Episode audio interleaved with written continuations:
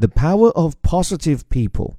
Are your friendships giving you a boost or bringing you down? While many of us focus primarily on diet and exercise to achieve better health, science suggests that our well being also is influenced by the company we keep.